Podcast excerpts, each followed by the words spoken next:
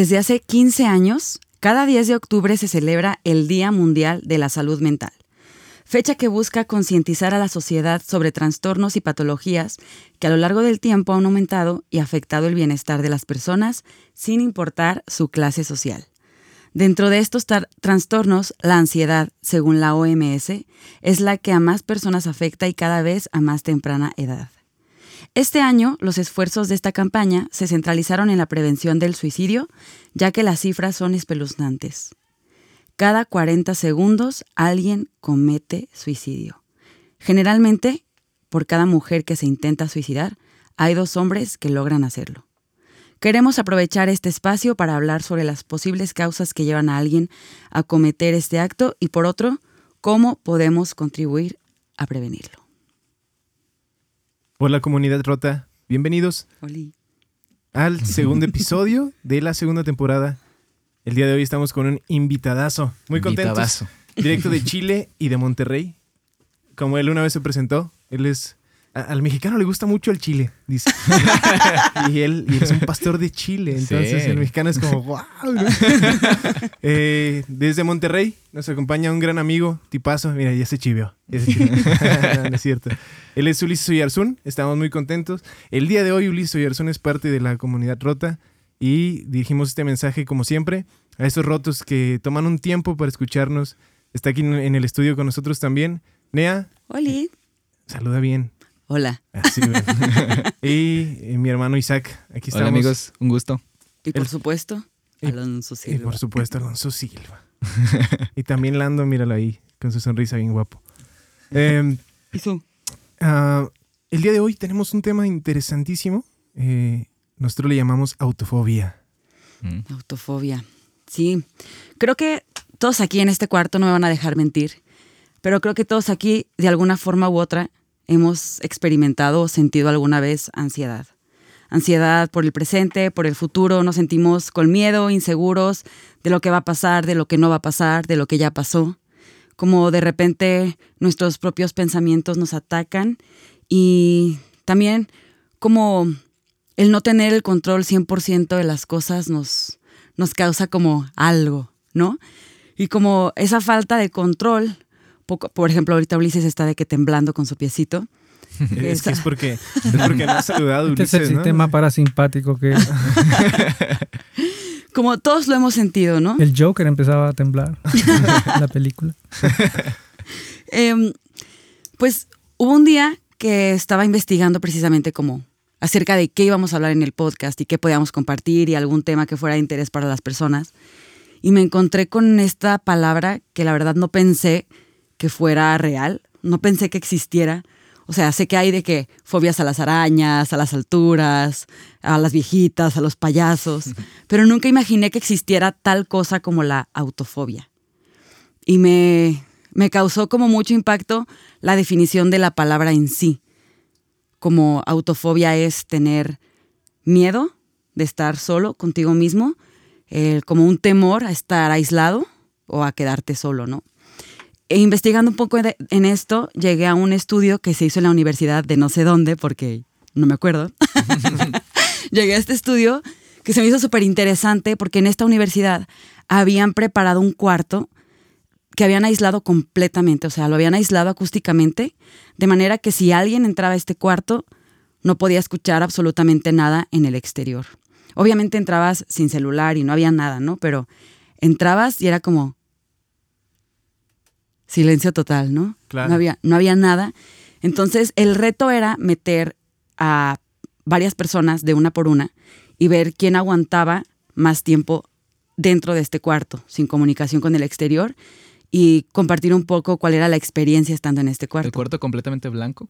El cuarto era blanco y era pues así, aislado, ¿no? Completamente Entonces, aislado. claro. completamente Silencio aislado. absoluto. Silencio absoluto.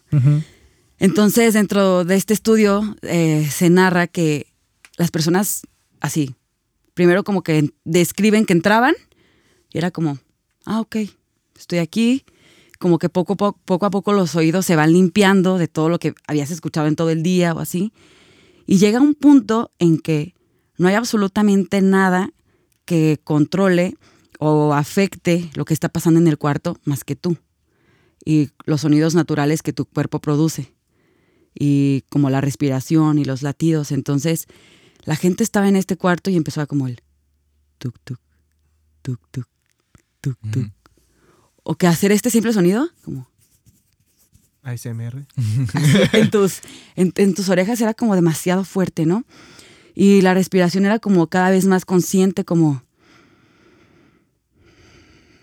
Como este momento de estar solos hacía que las personas fueran muy conscientes de sí mismas, pero conforme iba pasando el tiempo, esto no era cómodo, sino al contrario. Era como. Eres tan consciente de cómo te sientes, de lo que piensas, de lo que está pasando alrededor, que nada más estás tú. Sí, claro, solo te estás escuchando a ti. Solo te escuchas tú. latidos, los sonidos que tú mismo haces. Y, y llega un punto en el que nada más quedan tus pensamientos. Mm. Y es ahí cuando las personas estaban de, ya no puedo. Empezaban de, ya, o sea, sáquenme, ¿no? se. Así de que tocan así, de que ya, ya, ya, ya, ya me quiero salir, ya no puedo más. Como estar escuchando así, es así como, la, la, la, como todas las voces que te están diciendo no sé qué cosas. Y creo que la persona que más tiempo duró fueron, fueron 15 minutos. 15 minutos. Wow. Y salió. Lo cual es nada. Nada. Pues Nada, nada. O sea, ¿cuánto tiempo pasamos solos en realidad nosotros? Sí. y- ¿O cuánto tiempo pasas de que dices, estoy en un tiempo sin nada que, que me altere o, y siendo consciente de mí mismo? Claro. No pasa. Entonces, Porque a las personas no les gusta estar expuestas a sí mismos, a sus pensamientos. Y normalmente cuando tienen la oportunidad de tener esa introspección, van en el tren ligero, van en el camión, se ponen sus audífonos y están constantemente eh, como desconectados de lo que hay dentro de ellos. Claro. Es cierto. Exacto. Bueno, hay, hay muchos miedos. Eh, la autofobia es, eh, podríamos decir, miedos eh, poco comunes porque es muy, es muy ex- eh, escaso los momentos en donde nosotros nos detenemos para estar con nosotros mismos. O sea, eh, como estas personas fueron expuestas a, a un lugar que en, la vida cotidiana no te encuentras, pero sí queda, queda esa, ese registro que la mayoría de nosotros huimos de nosotros mismos. Eh, y, y- y- y- y ese es un tema en la vida. En la vida, en la vida evadimos, evadimos a través de prácticas que nos hacen, eh, que nos hacen olvidarnos de, de que podríamos hacernos cargo de algunas situaciones de nuestra vida. Y no, evadimos. Eh, somos maestros en evadir. Evadir la realidad, evadir el presente, evadir mis propios problemas. Pero bueno, hay, hay otro miedo que es muy eh, dentro de esto de la ansiedad, eh, lo que le llaman la agorafobia, que es, eh, está eh, cat- catalogado como el miedo a estar en espacios públicos. Agorafobia. Agorafobia, Ok. eh, que viene de estar en un lugar amplio, en un lugar... Pero algunos dicen que la agorafobia eh, es el miedo al miedo. O sea, que es la persona, la persona que tiene un miedo palpitante, la 24/7, así miedo en todo momento y no sabe a qué. Entonces la mente empieza a producir, a producir causas que te dan miedo. Tengo miedo a salir afuera, tengo miedo a, a un insecto, tengo miedo a quedar en un lugar mm, eh, muy pequeño, muy reducido. Y casi siempre todas estas, estas personas que tienen esta, este tipo de fobias vienen después de lo que se le llama un ataque de pánico. No sé si ustedes han escuchado, ¿no? Las crisis de pánico, un ataque sí, de pánico, claro. alguno le ha dado, o sea, es muy común, es muy común. Sí. es la sensación literal de que te vas a morir, pero no te mueres, ¿no? Es, es que, que se te va el aire. Eso es lo triste, que no te mueres. Sí, se te, te ahogas, te da la sensación. A veces la- las crisis de pánico te vienen con esa despersonalización o sentimiento de irrealidad. Es como que te, te sofocas tanto, dices me voy a morir, me voy a morir, y de pronto te ves, por ejemplo, en un supermercado y ves ese supermercado que siempre has ido, que lo conoces, pero se te hace raro. Es como es el lugar, pero no es. Empiezas a ver detalles que nunca antes habías visto y la mente te empieza a jugar como una mala pasada y te hace sentir como que te estás volviendo loco porque no reconoces el lugar, no reconoces realmente, eh, sabes que estás en- en un lugar familiar, pero se te hace extraño.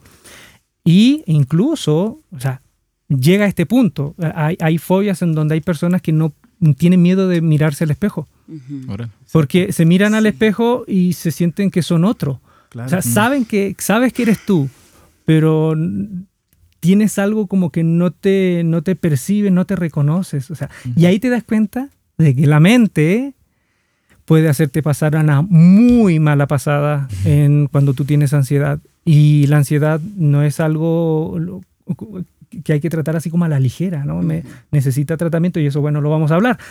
A veces piensan que las personas que la ansiedad es como un mosquito que te pica. No, la ansiedad es en muchos sentidos eh, una enfermedad como una diabetes, porque a quienes hemos pasado por un trastorno de ansiedad o hemos vivido varios trastornos de ansiedad, sabemos que después queda una condición crónica, que tú después tienes que aprender a, a- a vivir amarrando ese perro que tarde o temprano, si no, si, si no lo cu- si no cuidas, si no pones barrera de contención, se va a soltar de nuevo.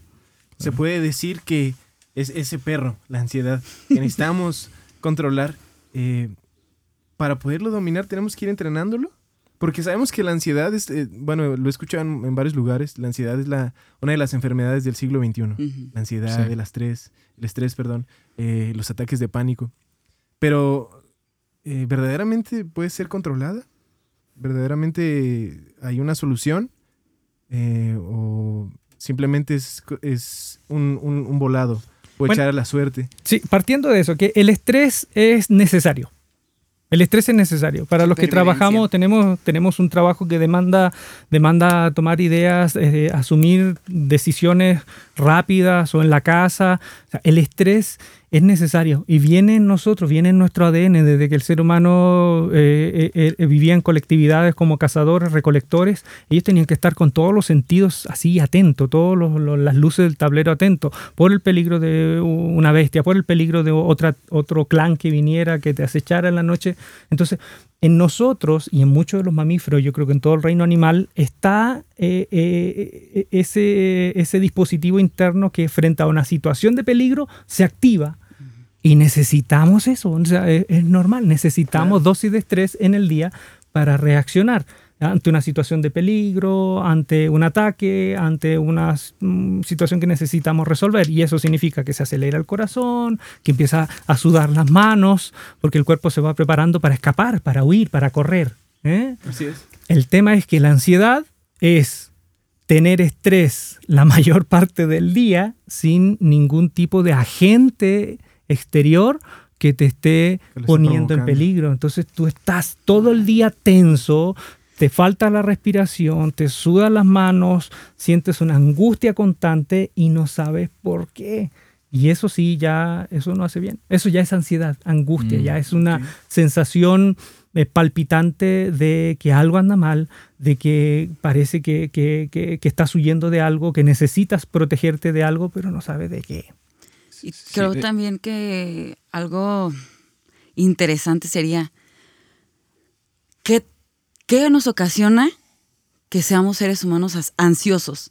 Ya no nada más como el estrés controlado como para la supervivencia, sino ¿por qué tenemos ansiedad? Me imagino que son muchas cosas que surgen desde que estamos pequeños, ¿no? Sí, claro. O sea, somos niños en cuerpos de adultos en realidad, pero Porque pareciera, por ahí he escuchado que en la actualidad se viven más los casos de ansiedad, sí. comparándolo quizá con hace 30, 40 años. Sí, bueno, yo en las, yo ahorita actualmente estoy estudiando en la universidad y tengo una compañera que incluso está, está siendo medicada por problemas de ansiedad y es muy común para mí que esté hablando con ella y me dice, ¿sabes qué? Me tengo que salir y nos salimos y solamente se tiene que salir a respirar un poco porque no Mm. puede y una simple tarea, una simple responsabilidad la abruma demasiado que la tiene que hacer con mucha antelación, primeramente, y aunque la hace, nunca, nunca está satisfecha.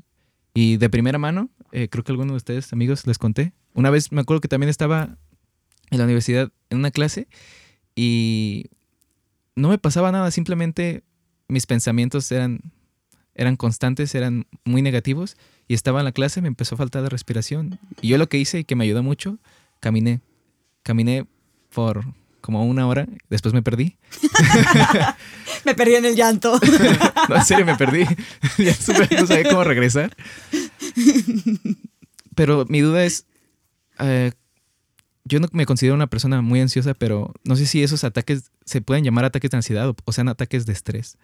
Porque, por ejemplo, un ejemplo muy burdo es cuando no haces tu tarea y hasta el último instante, hasta el último día, ese estrés de que ya le tienes que entregar mañana, pues yo creo que te activa y pues te pones a trabajar. Ah, no, eso, es- eso es estrés y Eso eso, es es, estrés. es- es natural. El ataque de pánico es otra cosa. El ataque de pánico, li- es literalmente tú sientes que te vas a morir. Ok. Eso es, eso es, es terrible. Es terrible. Tú imagínate estar en un, en un espacio público y de pronto te viene una taquicardia muy fuerte, te empieza a faltar el oxígeno, te empiezas a marear, empiezas a sentir la distorsión de los sonidos. ¿Y tú cómo interpretas eso?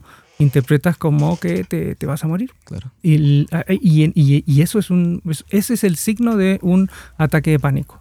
El primer ataque de pánico que da en la vida es el más fuerte de todos. Después de ahí, todos los que vienen son eh, incluso producidos por el temor latente a que, ay, espero que no me pase, espero que no me pase, y estás con todo Mm. tu cuerpo y tu organismo atento a que no te vuelva a pasar, todo el tiempo. que, que periódicamente vuelve a venir. Quizás no en la intensidad como vino el primero.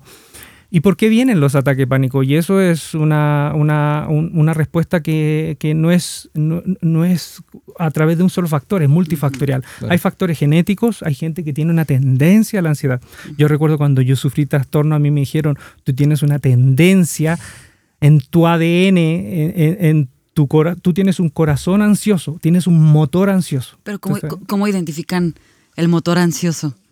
Por, por cosas de la vida, de eh, historiales, como fam- yo, ¿cómo fa- familia- fa- familiares, por ejemplo, familiares. Yo tengo un, un historial de familias que hay depresión, hay Mm. trastornos de ansiedad, hay suicidios, eh, hay alcoholismo. Entonces, el alcoholismo en muchos sentidos es una depresión camuflada.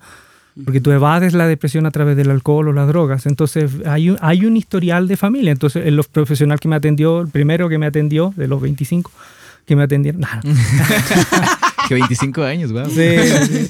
me dijo, no, tú tienes un, un motor ansioso. Entonces tú necesitas asumir esto como una, como una enfermedad crónica. ¿Qué significa? Que se puede controlar al máximo a tal punto que no te moleste. Sí, se puede. Pero saber que siempre va a estar ahí. Claro. Siempre va a estar ahí. Es, es como al que le da depresión, una depresión Mm. severa ya queda marcado. ¿Quién vio El Señor de los Anillos? Claro, ¿Vieron? sí. Cuando, Por cuando, que no. cuando Fro- ¿no, la, ¿No la viste? Perdón, es que, es que es ¿Cómo te aburridísimo. Discúlpenme. Paréntesis, aburridísimo. que- Listo. Es que le gusta Shawn Permiso, Mendes. me, Claro. Es que tres horas atrás de la tele no me, es me retiro. me retiro. No, en la, en la novela del Señor de los Anillos, que es una evocación de la vida de Tolkien. Tolkien que eh, peleó en la Primera Guerra Mundial, él quedó muy herido y emocionalmente muy herido. Uno de sus mejores amigos murió en la guerra y él nunca sanó emocionalmente. Entonces evoca en su alter ego, evoca al- a Frodo y Frodo recibe una herida de la cual nunca sana. Eh, Entonces una depresión, una depresión, un golpe de ese talante, un golpe como un trauma, un, un shock postraumático, eh, vas a quedar con esa sensibilidad, con esa costra eh, para toda la vida. Entonces, hay personas eh, que tenemos esa tendencia, ya sea por cuestiones familiares, por eh, cuestiones genéticas, otros por, por, por, la, por el ritmo de vida. Eh, Lo que pasa es que, fíjense, es interesante porque a nosotros desde niños no nos enseñan lo que es la autorregulación Emocional. Exacto. Nadie nos enseña eso. Entonces, ¿qué nos enseñan? A guardar información de matemática, lenguaje, inglés, historia, hacer maquinitas, maquinitas para responder y, y ser aptos para el mundo laboral. Pero no, no nos enseñan cosas tan fundamentales como la autorregulación. Ninguno de nosotros, ninguno de nosotros no, no- tenemos, eh, o, o muy pocos tenemos herramientas por sí de familia que nos digan ya, mira, cada cierto tiempo hay que respirar, hay que tener estados de meditación, de, de- de- de bajar un poco los niveles, cada cierto tiempo tienes que preocuparte de hacer ejercicio como corresponde, de dormir las horas que tienes que dormir, de comer bien, de tener relaciones sanas. No nos enseñan. Entonces, como no tenemos herramientas de autorregulación, tarde o temprano podemos venir de una familia sin problemas, podemos tener un ritmo de vida normal, podemos haber tenido una infancia feliz, pero como no tenemos un, un recurso de autorregulación, tarde o temprano nos agarra algo, o una depresión, o una ansiedad, o un cuadro de angustia, o algo peor. Claro. Y lo que lo hace súper difícil es que, como bien dices, de chiquitos no tienes ninguna de estas herramientas, pero luego creces y ahorita, yo creo que ahorita, en, es- en este tiempo en que estamos viviendo, es como muy crucial decías tú, es como muy común ahorita que ya demasiados cuadros de ansiedad de muchas personas, pero como nos cuestionamos ya todo. Y entonces, como antes no nos cuestionamos muchas cosas y ahora ya te cuestionas todo, como creo que es como un círculo vicioso en el que te preguntas algo, no tienes la respuesta, entonces te cambias la pregunta para ver si encuentras otra respuesta, pero entonces sigues sin encontrarla y llegas al mismo lugar y entonces sigues dando vueltas, vueltas, vueltas. No sé, como que creo que hay como un, pues un mal que nos está afectando pues como sociedad, que cada vez nos sentimos como más perdidos, dentro y fuera de la iglesia, no lo veo como sí, algo es constante. Por ejemplo, la insatisfacción. Eh, por ahí hay un estudio que, que sonó con mucha fuerza de cómo Instagram, una red social, eh, provoca esa sensación sobre los jóvenes, creo que de 14 a 24 años, de esa constante insatisfacción, de que estás viendo que uno de tus, un, amigo que hace tiempo que no frecuentabas, lo ves en París y luego tú triunfando. Estás, triunfando como siempre. Y tú en el comedor de tu casa comiéndote unos frijolitos con bolillo, ¿no? en tu mesa de Coca-Cola. exacto. Este, empieza esa comparativa y esa constante insatisfacción de él, él sí le va bien, él está haciendo lo que quiere, está haciendo su sueño. ¿Nos hablaste de eso, Alonso? Eh, sí. Famoso, famoso. El famoso Escúchenlo. Escuchen temporada una Fomos. Ahí ya hicimos publicidad, ¿verdad? Pero eh, personalmente yo veo ese, ese, ese fenómeno en las juventudes que eh, quizás si hemos visto un crecimiento en, en, esas tendencias de ansiedad y, y demás, eh, tiene que ver mucho por todos esos factores con los que, los que están en contacto. Además que a los millennials le enseñaron que el mundo les debe. Sí. Les enseñaron que el mundo les debe. Y, y, tú enfrentas la vida y tú cuando enfrentas la vida cruda te das cuenta que nadie te debe nada. Y todo lo que todo lo que tú quieres en la vida lo tienes que conseguir porque nadie te lo va a regalar. Eh, que el, el, jefe, el jefe de tu, de, tu trabajo no va a ser como el profesor ¿no? Que a lo más el profesor en el peor de los escenarios te pone una mala calificación, ¿no? pero siempre te va a decir, ustedes, ustedes pueden, ustedes, no importa, fallaste esta vez, pero vas a tener otra oportunidad y todo, ¿no? el, mundo crudo real te das cuenta que no, es difícil, duro, y la vida te va a golpear muy fuerte. Y, ese momento, eh, eh, si hemos sido criados en un ambiente de sobrecontención, porque bueno, la contención, pero de sobreprotección, eh, estamos destinados a que nos dé depresión, que nos dé ansiedad o, mucho peor.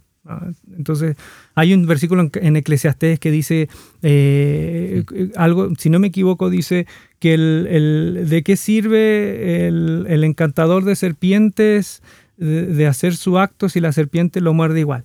Entonces, eh, hago una analogía, ¿no? La, analogía es, la analogía es, la vida es, la vida a veces es tan, puede ser tan peligrosa como una serpiente. Y nos deben enseñar de niños a ser encantadores para saber bien eh, eh, vivir la vida. Porque tarde o temprano nos puede morder y a veces cuando nos muerde y no estamos preparados nos va a tirar al suelo. Es como lo que le dijo Rocky. Rocky le dijo a su hijo, no, si hay alguien que te va a golpear duro, es la vida. si hay alguien que te va a golpear duro es la vida, ¿no? Entonces las personas fuertes, ¿se acuerdan? Las personas fuertes no son los que golpean, son los que se levantan una y otra vez. ahí está, resiliencia, autorregulación, eh, la capacidad de sobreponerse frente a un evento desestabilizante. Eh, eh, nos han enseñado mal en la iglesia también el padre sobreprotector. El, el, padre que si tú, si tú haces esto, Dios te va a bendecir, no te va a pasar nada, no te va a pasar nada. Dios ha sido llamado a ser cabeza, no cola. ¿Cuántos dicen amén, amén? Y tú sales de la iglesia y, y llegas a tu casa y te robaron. Y ni la cola eres. Sales, te, va, donde, va donde tu novia y tu novia te dice, no, no, ya no, se acabó.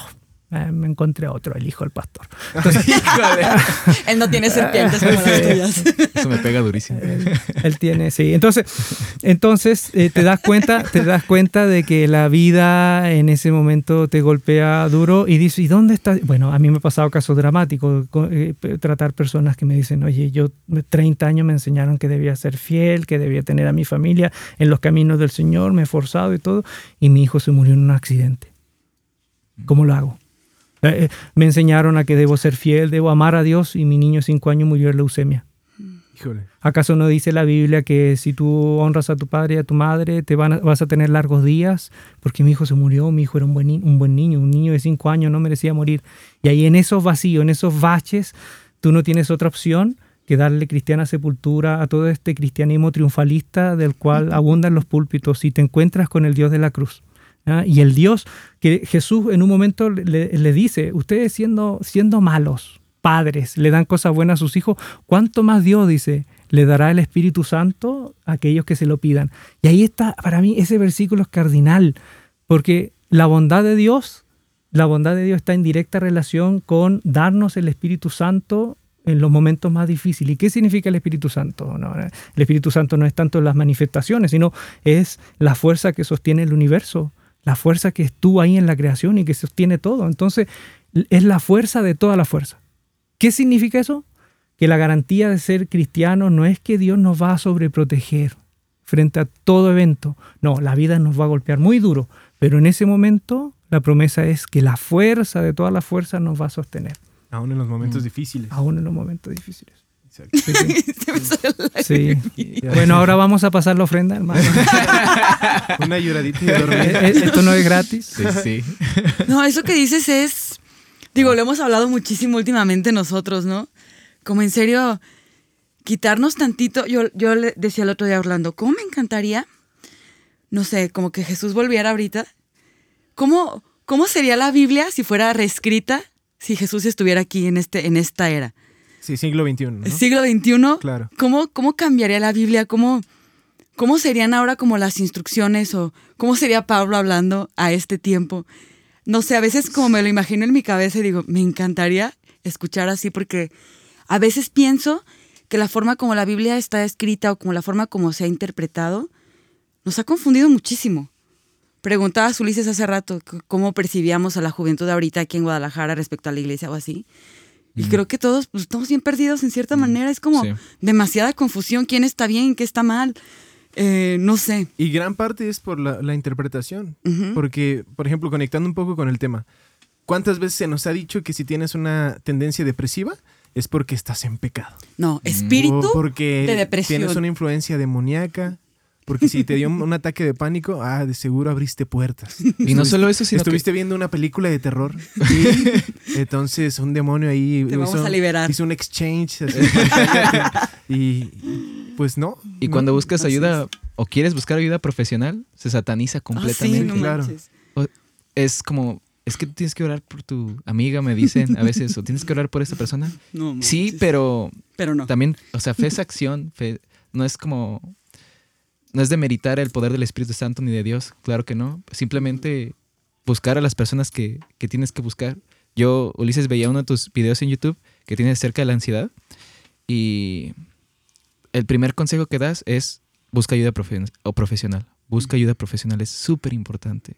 Y, Y- los y pa- todos los pastores, no todos los pastores creo que esto. son pocos los que tienen Pocos, esa, esa pocos. formación. Porque normalmente cargan esa responsabilidad sobre los pastores. Y eso también Y no. ha provocado... Ajá. Es, es de, Eh, es de sabios lamentable. eh, canalizar esos casos. Sí. Casos muy específicos como depresión, por ejemplo, Sí. como lo hablabas en ese video. Y dabas como cinco consejos. Sí, cuando Eso- yo, cuando yo sufrí ansiedad, estando en la iglesia, tenía 19 años, hace unos 5 años atrás. Amén, por dos. Tenía 19 años, estaba en la iglesia y me dio un cuadro de ansiedad, pero terrible, terrible. Y era una iglesia eh, muy carismática. Entonces, imagínense, o sea, yo tenía demonios, de- incluso un- un- y yo con ansiedad, que la ansiedad es miedo, la ansiedad es miedo. O sea, el- todo lo que se llama trastorno de ansiedad es miedo a algo. Miedo a morir, miedo al fracaso, miedo a la suegra, miedo a lo que sea, miedo, ese es miedo, eso es ansiedad, es miedo, es proyectar una película catastrófica de un futuro que tú dices, va a pasar, va a pasar, me va a pasar, me voy a volver loco. Esto de que estoy teniendo ese signo de esquizofrenia, yo me vuelvo loco, me vuelvo, o me voy a morir. Ah, tengo un dolor en el estómago, de seguro tengo un cáncer al páncreas, me voy a morir. Entonces, es, es miedo, es miedo. Oh, me va a abandonar, me va a abandonar. Porque, por ejemplo, la, la- eh, eh, es otro signo de ansiedad. Los celopáticos, las personas celopáticas son ansiosas. Y son obsesivas porque tienen el miedo a ser abandonados. En- miedo, llegué con miedo. Miedo, imagínense, yo me daba una crisis de pánico en la calle, yo estaba trabajando, trabajaba en la calle, eh, en, en una empresa de, de- de proyección de gas natural, porque yo estudié dibujo técnico, entonces estaba trabajando, y no sé por qué les cuento esto, pero en fin, estaba en la calle, en mi ciudad que conozco, y de pronto me daba la crisis con despersonalización y sentido de irrealidad, que es muy propio. ¿Por qué le viene despersonalización cuando uno tiene ansiedad? Es un recurso del cerebro, incluso, y fíjense que esto que es sabio, parece ter- es terrible, es incómodo, pero es un recurso del cerebro de protegerse, el cerebro como que trata de evadirse de la realidad tu cerebro trata de evadirse de la realidad porque él lo que recibe del mensaje es que la realidad que tú estás viviendo es muy dura. Por eso estás siempre con los niveles de ansiedad, ansiedad, que el mismo cerebro de manera automática se retrae y tú lo percibes como esa sensación de que estoy aquí, pero no estoy aquí, será verdad, no sé, será un sueño, etcétera. Y me daba eso. Y yo llegué a la iglesia y les dije a uno de los líderes jóvenes, tengo esta sensación. No, dijo, vamos a orar. Hijo de los Espíritu de esquizofrenia. Espíritu de Espíritu de esquizofrenia. Wow. Se fue de. Se van renovando. ¿no? Se fue de la. De la no, Cada año cada año salen nuevos. Se fue de la ansiedad a la psicosis, pero sin escala. Así ya salí de ahí como un gadareno. O sea, literalmente tenía una mula. Entonces, imagínense, ahí viene. Se ríe. Es que no manches. Sí, sí, sí, espíritu esquizofrénico. Entonces, ¿qué pasa? ¿Qué pasa en ese momento? Espiritualizar una, un trastorno mental. Espiritualizar eso produce algo terrible. Primero, la persona que tiene este trastorno se siente ya mal, se siente terrible, se siente ahogado. Y eh, interpretar de manera espiritualista eso eh, significa ponerle una doble mochila, porque ahora fíjate, no solo, te, ah, no solo la persona se siente mal por eso, sino que ahora se siente doblemente mal porque es culpable de sufrir eso, porque una puerta abrió y se le metió un chamoco y ay, entonces la mochila es doble y eso es terrible. Miren, yo conocí un caso y esto es terrible. Un señor que era músico en Buenos Aires, eh, empezó a tener un- una enfermedad gastrointestinal que no le encontraban qué era y bajó de peso dramáticamente. Y los hijos iban a una iglesia bien pentecostés, bien carismática, y fueron y llevaron unas profetas y las profetas le dijeron, no, tiene un espíritu de muerte, espíritu de muerte, y reprendían al espíritu de muerte y oraban por él y no se iba el espíritu de muerte porque más bajaba peso, bajaba peso, bajaba de peso. Y el Señor en un momento tan débil entró en un estado de, de un estado ansioso, entró a un estado psicótico, cruzó el umbral Tremendo. Wow. y, y se creyó el cuento de que tenía un espíritu de muerte. Y fue tanto la que es una patología psiquiátrica, la demoniomanía, que se creen que están endemoniados, que se suicidó. Se lanzó del octavo piso del hospital Tremendo. y creyéndose que el espíritu de muerte recién lo había poseído. Y después salieron los exámenes, después de muerto, tenía una bacteria. Entonces, cuando, cuando uno sobre espiritualiza, eh, cuando uno sobre espiritualiza estas cosas, le puede arruinar la vida a una persona. Si es un demonio, yo, miren, yo, yo, yo estoy abierto, porque obviamente soy cristiano, soy pastor, estoy abierto a que hay fuerzas del mal que de pronto pueden estar ahí metidas, pero eh, yo creo que el poder de Dios es tan grande que si uno nombra el nombre de Jesús, como en los evangelios, eso se va. Si no se va, es porque no es un demonio, es una enfermedad. Imagínense Pablo. Pablo le dice a Timoteo, Pablo le dice a Timoteo, toma un poco de vino por causa de tus tanto de tus enfermedades, de tus afecciones, de tus Amén. malestares. Sí. y todos están de acuerdo, todos, todos, todos los, los, los biblistas están de acuerdo, que en el tiempo de Pablo, cuando alguien tenía una enfermedad estomacal, como no habían los, las herramientas para saber qué enfermedad tenía, pero sabían que venía del estómago, tenían una intuición, veían que cuando bebían agua, agua de los pozos, se enfermaban más. Esa intuición que después sabemos, ¿no? Que son microorganismos, esa intuición decían, oye, la persona con vino se mejora. O porque no, no tienen las bacterias que tienen los microorganismos en las aguas no hervidas. Entonces, la prescripción de los doctores en el tiempo de Pablo frente a una enfermedad estomacal era bebe un poco de vino. En otras palabras, ¿qué le dijo Pablo? Si no, no has sanado, y yo no creo que Pablo no haya orado, yo creo que Pablo oró por Claro. Timoteo, la iglesia oró por Timoteo, pero si no hay una respuesta divina, por alguna razón, entonces entremos por el, por el camino del sentido común. Y el sentido común de Pablo es luminoso, porque Pablo le dice lo que decían los doctores de la época. Él prescribe lo que decían los doctores. Toma un poco de vino a causa de tu enfermedad. Entonces, si usted siente ansiedad, han orado por usted y no se ha ido eso, eso no es un demonio, eso es ansiedad, es un trastorno. ¿Qué debe hacer? Vaya a un profesional. Si la sintomatología, la sintomatología es muy fuerte, y ya te, te, invalida el salir a la calle por miedo, porque hay personas que les pasa eso, anda un psiquiatra, un buen psiquiatra que te pueda medicar para que tú bajes la sintomatología, eso terrible que te invalida, y que a la vez puedas tener un tratamiento psicológico para tener herramientas para combatir esos pensamientos catastróficos que te disparan la sintomatología de la ansiedad. Entonces, tratamiento psiquiátrico, si puedes, una terapia psicológica, abordamiento pastoral. Eh, comer más sano, evitar el café, hacer ejercicio, tener espacios de, meditación. Hay, una, hay algo que se llama mindfulness, que está espectacular, que es traslada todo lo que es la meditación de Medio Oriente sin el misticismo. Y hay estudios de, neurólogos que dicen que tres semanas de mindfulness, de meditación, de respirar, calmarse, estar acá, completamente acá, porque siempre andamos en piloto automático, te puede cambiar hasta la concepción biológica del cerebro, o sea, a ese nivel.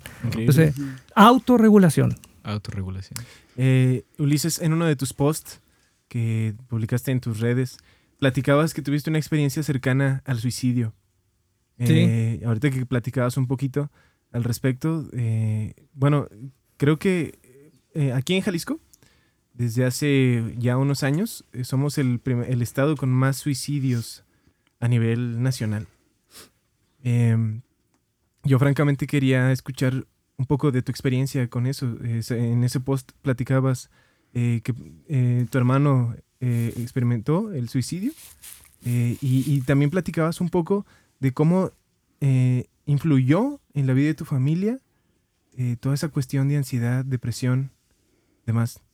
Sí, yo vengo de, una familia, como les digo, con muchos problemas disfuncionales. Hay abuelos que tuvieron trastornos raros, tíos, eh, y si uno va más atrás en el árbol genealógico, quizás con qué cosas me encuentro ahí.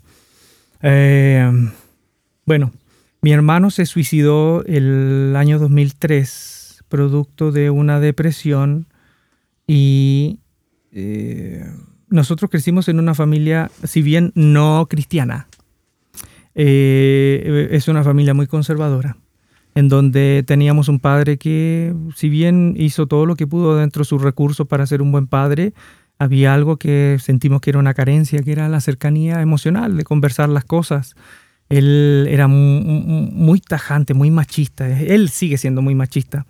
Eh, mi hermano se suicida eh, teniendo una esposa, dos hijos, pero se suicida porque él era homosexual.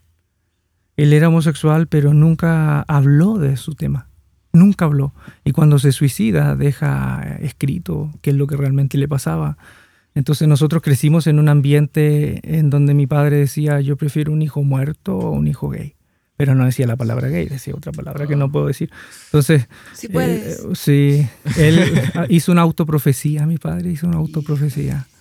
Porque su hijo de al medio, mi hermano mayor, eh, vivió el infierno que me imagino que mucha gente vive de, sentir con toda su, fuerza, su, persona, que tiene atracción hacia el mismo sexo, pero por eh, eh, estar a la altura de la norma familiar, cultural. De hecho, también se acercó a la iglesia cuando era adolescente y joven, fue a la iglesia entonces con todo el peso de tienes que ser esto, aunque por dentro sientes esto otro, y no pedir ayuda, no aguantó y se suicidó. Entonces, para mí eso fue un antes y un después, en todo sentido. Yo estaba estudiando teología, fue eh, un golpe muy duro para mí teología, porque yo también vivía una vida en blanco y negro, ¿no? Yo venía a una iglesia muy conservadora en donde esto es blanco y esto es negro, esto es blanco y esto es negro. por ejemplo, un tema de ansiedad, depresión, que, tres versículos bíblicos. La Biblia dice, Romanos 5, que el que es justificado está, está en paz con Dios. si tienes depresión, entonces anda, revisa tu salvación porque parece que no eres tan salvo. entonces, hay gente que vive con tres versículos, cuatro versículos y creen que con esos cuatro versículos se, se soluciona la complejidad de la vida. Y no es así. Entonces, en, en, en, en cuanto a la, a la muerte de mi hermano, fue para mí el momento en donde yo también morí. Yo también morí. Morí y me levanté con mucha ayuda, con ayuda profesional de, mi ami- de mis amigos, de una iglesia, de gente. Me levanté otra persona.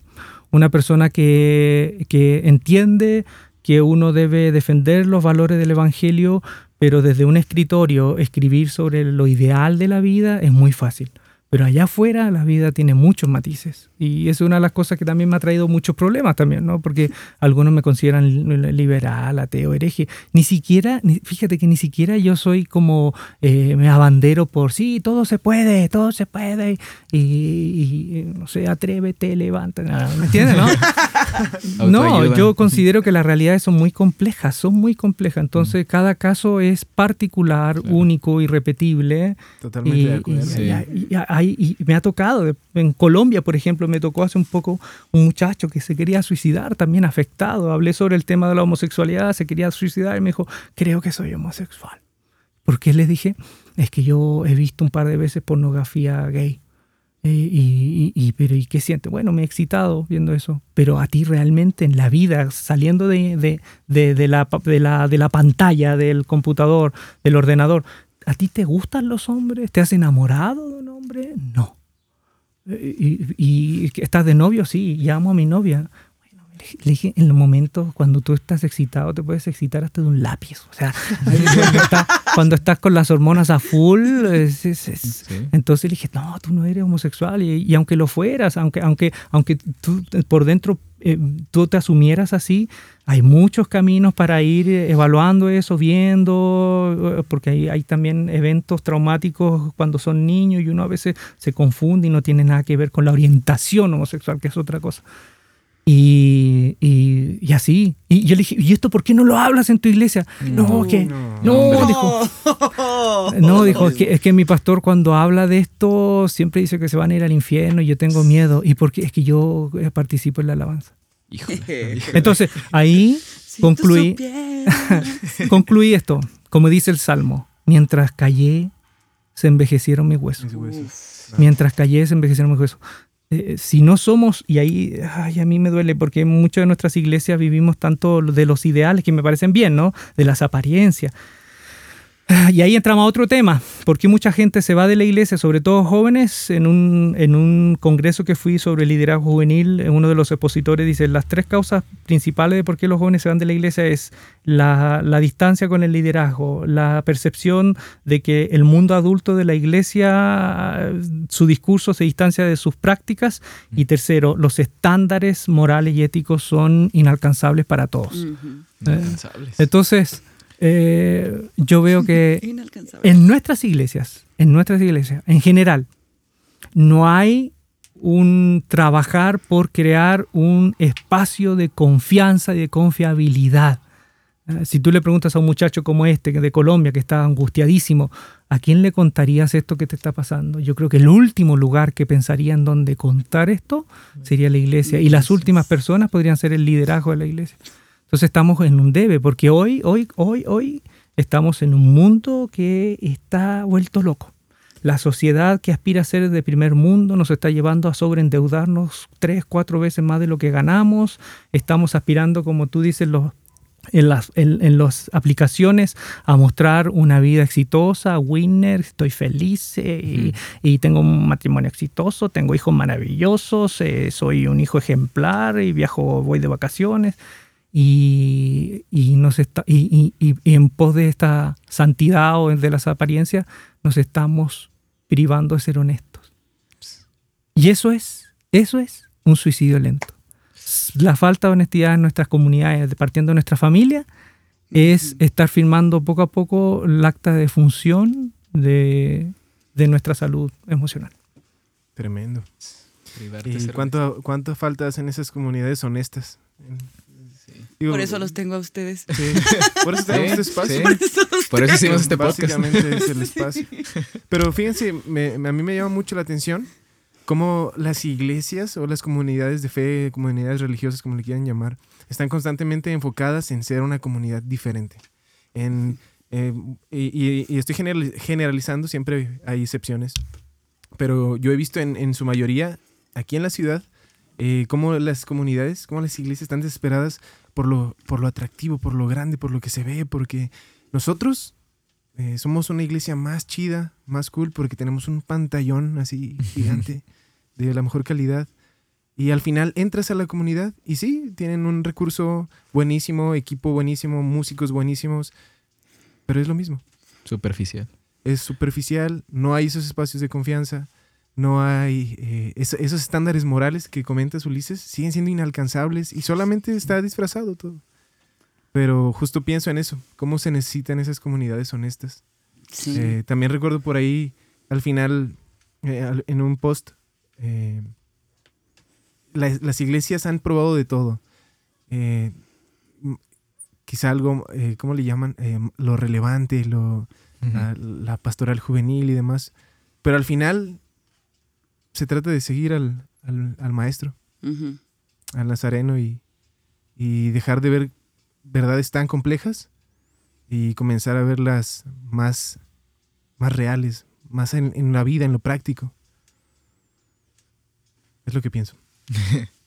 También, así volviendo al, al tema de el versículo que dijiste, mientras callé, mis huesos se envejecieron. Creo que al final eso también es como parte de, de la autofobia. A veces es como ese me odio, o sea, suena bien fuerte, pero en- al final es eso, ¿no? Autofobia es como no me quiero, no, no me acepto, me odio, porque la sociedad, la iglesia, me ha enseñado que Dios y que ellos mismos no me aceptan como soy, no me pueden Claro. aceptar con, con lo que yo tengo. Y definitivamente creo que todos aquí hemos cargado en algún punto con alcanzar cier- cierto estándar que la verdad está imposible. Y creo que hasta nosotros mismos nos hemos culpado de no puedo subir a la alabanza, hoy es que estoy mal con Dios. No Sí. puedo subir, ¿qué voy a, qué voy a dar? No. O, o al revés, tener la valentía de estando mal, estando en, en el suelo, o sea, en la peor de las situaciones, eh, has, has intentado ayudar a otra persona o has tratado de, de dar esa apariencia de que no, todo está bien. todo O está peor. Sabes que tú no estás bien y ves a otro que está mal y lo juzgas. Sí. También somos Sí, buenos para hacer eso. sí. Sí, está cañón. Y Ulises, así en tu experiencia o como consejos prácticos que nos podrías dar. Somos aquí nada más cinco personas, tres personas queriendo hacer un cambio eh, en el entorno en el que nos movemos. Obviamente no vamos a cambiar al mundo, pero podemos influir un poco eh, en donde sea que estemos. ¿Cómo nos podrías aconsejar? ¿Qué consejo nos podrías dar? Primeramente para nosotros mismos, si en algún momento tenemos esta ansiedad latente, pero cómo poder influenciar dentro de la iglesia a personas que tienen este trastorno de ansiedad o autofobia. Eh, bueno, eh, primero sean un aporte desde la trinchera de aquello que les gusta hacer. ¿No? Por ejemplo, acá veo artistas, gente que les gustan las comunicaciones, partiendo por ahí. ¿no? sean, sean una luz de honestidad, de, de- de- de algo verdadero, de algo auténtico, ahí donde, donde saben hacer. ¿no? Porque yo les podría decir, o- o- armen un grupo de profesionales de la salud y que vayan y vayan a, lo- a las personas. O sea, partiendo por lo, por, por lo que tienen a mano. ¿Qué es lo que saben hacer? Sean una luz ahí. ahí. A mí me gusta escribir, a mí me, me gusta comunicar, yo hago lo que puedo de ahí. Pero hay cosas que mm, me superan. Yo no, no, ah, por ejemplo, yo no podría tratar, por muy pastor que soy, yo no podría tratar a una persona con desórdenes de personalidad. Yo podría derivarlo, orar por él, de vez en cuando tomarme un café, pero yo no puedo. No puedo, entonces no, tampoco pu- puedo aparentar salvar el mundo porque yo no puedo salvar al mundo. Apenas yo puedo salvarme a mí mismo. voy a salvar el mundo. Entonces, eso, desde el lugar donde estás, sé una luz de autenticidad, honestidad y todo. Eh, otra cosa, yo creo que está surgiendo una iglesia subterránea una iglesia de cristianos eh, relativamente jóvenes que están repensando la fe para los desafíos que vienen en este nuevo contexto. Entonces, a algunos les tocará el llamado de Francisco de Asís. ¿Cuál fue el llamado de Francisco de Asís? Reconstruye mi casa. Y trabajando desde adentro, desde la iglesia, desde, desde los malos ratos, desde, desde amar y tenerle paciencia a toda una generación adulta que tiene paradigmas que ya no van a cambiar. Pero hay otros que tienen un llamado tipo Martin Luther King, que eh, fueron literalmente expulsados de la iglesia y trabajó por fuera. ¿eh? porque al final, eh, como decía Juan Wesley, el mundo es mi parroquia. O sea, el mundo es mi parroquia. Entonces hay, hay, llamados que son desde adentro y hay otros llamados que son hacia afuera. Y no porque la gente que está afuera le gusta, sino porque no tuvieron otra opción, no encontraron más espacio. Entonces, hoy, hoy es mucho más fácil de pronto ante la diversidad de iglesias, ante la diversidad de iglesias, porque hoy día hay iglesias, o sea, llueve y así como los champiñones crecen en el, que crecen iglesias, como 3.000, 4.000 iglesias que se forman todos los años, en la cochera, en, el galpón, en fin. Entonces, de pronto hay gente que tiene llamados pastorales, tiene llamados pastorales, pero no encuentra lugar, no encuentra espacio. Entonces, bueno, comienza una comunidad eh, ahí donde están, ese matrimonio, tú, eh, comienzan ahí esa comunidad, en ese garage, en tu casa. Entonces, hay, hay muchas posibilidades de, de, mostrar una espiritualidad de manera honesta, no necesariamente de la institucionalidad. Lo otro, eh, conversar con el pastor. Si estás en una iglesia y hay un hay pastor, hay liderazgo, conversar con el pastor, ¿no? De, oye, pastor, siervo Apóstol. ¿Hay alguna posibilidad de, eh, cómo ve usted, hay alguna posibilidad de, en nuestra comunidad eh, tener charlas sobre estos temas, ansiedad, depresión, que no terminen en cuatro versículos? ¿Hay alguna posibilidad? Si tú ves que hay apertura, bueno, a lo mejor el pastor no va a organizar todo lo que se hace en la iglesia, a lo mejor tú eres la persona que podría organizar eso, o ustedes, mm, puede juntar un par de profesionales de la salud, y ahora, hoy hay muchos psicólogos cristianos desdemonizar un poco eso de, la, de que ir al psicólogo eh, no es de cristianos, ¿no? Mm. Ver que somos eh, una integralidad de cuerpo, alma, espíritu, o cuerpo, alma, o espíritu, cuerpo, lo que, como le quieran llamar, somos integrales. Y así como de pronto yo tengo un problema al corazón, voy al médico, el cerebro en algunos momentos colapsa y baja la dopamina, baja la serotonina y sube el cortisol, sube eh, la adrenalina y eso significa depresión. Eso significa eh, depresión o ansiedad. Entonces a veces tiene que ver con eh, medicarse, con autorregularse desde, desde, la atención farmacológica. Y bueno, sería eso. Y en lo que se pueda, ustedes sean eh, un espacio de confianza. Ustedes creen que puedan crear en su propia vida, en su matrimonio, en su familia, en su propia persona, un escenario de confianza para aquellos que no podrían confesar en un púlpito lo que están sufriendo. Ah, eso último lo voy a tatuar. Un espacio de confianza para todos. ¿Quieres llorar, amigo? Sí, ya. ya sé. Sí. Ah, espacios de confianza. Es lo que se necesita. Por ahí tuve la experiencia también de, de un chico que de toda, la, de toda su infancia en la iglesia, papá, mamá de iglesia, siempre en los grupos juveniles, él no era músico o no estaba en la alabanza, no predicaba, pero todo el tiempo estaba ahí. Y, tenía un secreto ahí oscuro que eh, a la larga eh, terminó alejándose de todos sus amigos, de, toda la comunidad. Eh, y bueno, es un episodio triste que recuerdo. y ahora lo veo, cuánto se necesitaba esa confianza. y, y, siendo franco, en ese momento, lejos de prestar, de brindarle mi confianza, fue muy duro con él ya hace tiempo, pero ojalá tengamos esa conciencia, ¿no? Y entendamos que, se necesita alimentar esa confianza entre las personas, entre, entre amigos. Supone que por eso somos amigos, ¿no? Sí. Porque hay confianza. Bueno, y, otra cosa, si me permiten, si tú tienes un llamado pastoral y estás escuchando, eh, Dios es sin duda que te puede capacitar, ¿no? Pero, pero no basta solo con ser llamado. No Así basta es. solo con ser llamado, hay que tener recursos. Hay que tener recursos y uno de los recursos que te, te pueden ayudar es eh, que estudiar un... a- ándate a un seminario, partiendo de estudiar un poco la Biblia para que no digas eh, estupideces desde y, y tortures la Biblia, porque la Biblia es como Claro. la tortura, si tú la golpeas va a terminar diciendo lo que tú quieres que diga.